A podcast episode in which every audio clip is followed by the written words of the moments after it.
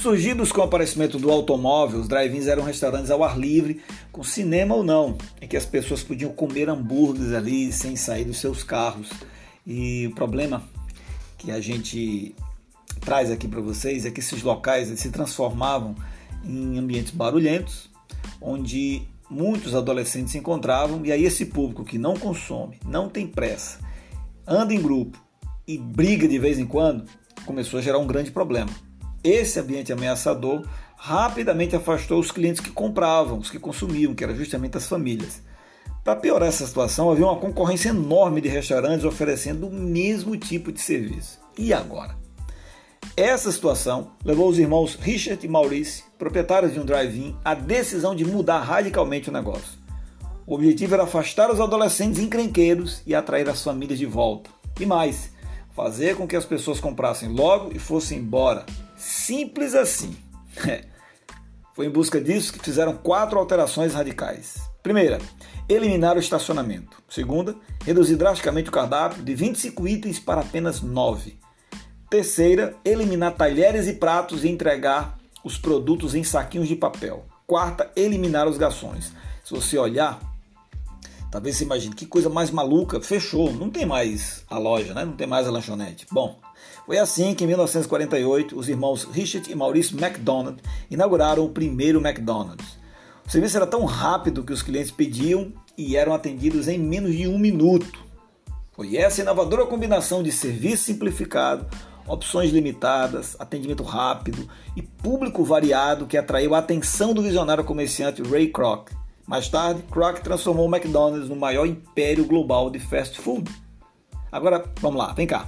O que você está fazendo no seu negócio para simplificar e melhorar a experiência do cliente?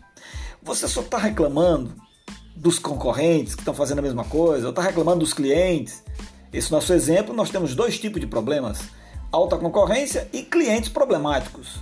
Mas, com inteligência, as soluções foram encontradas. Você pode escolher fazer parte do grupo que só reclama, ou você pode parar parar com esse moído e começar a encontrar soluções. É verdade que seu repertório talvez não seja suficiente, daí é necessário que você melhore suas conexões, amplie suas leituras, converse com pessoas diferentes para trazer soluções para você.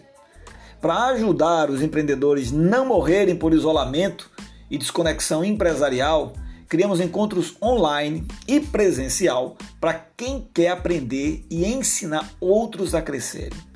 Esses grupos muito famosos nos Estados Unidos, entre grandes empresários, hoje pode também ser uma oportunidade para você.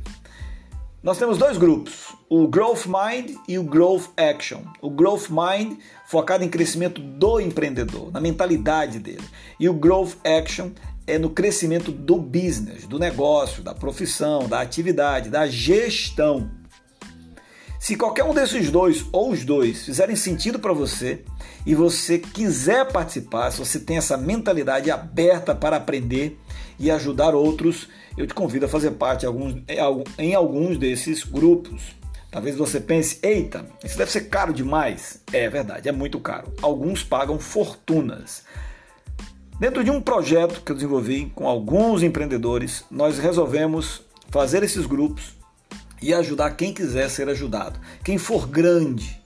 Se você é grande, ainda que o seu negócio seja micro ou pequeno, mas quiser participar, nos procure na BIOS que nós vamos te colocar em algum desses grupos. Vamos bater um papo primeiro para saber se o momento é adequado para você integrar alguns desses grupos e assim poder crescer. Aprenda com os americanos que chegaram nos Estados Unidos e fizeram aquele país com grupos de mastermind. Aprenda com os judeus que sabem fazer isso muito bem. Aprenda com os grupos que existem espalhados no Brasil com grandes empresários de pessoas que aprendem e ensinam outros também a crescer. Ok? Te aguardo lá na BIOS.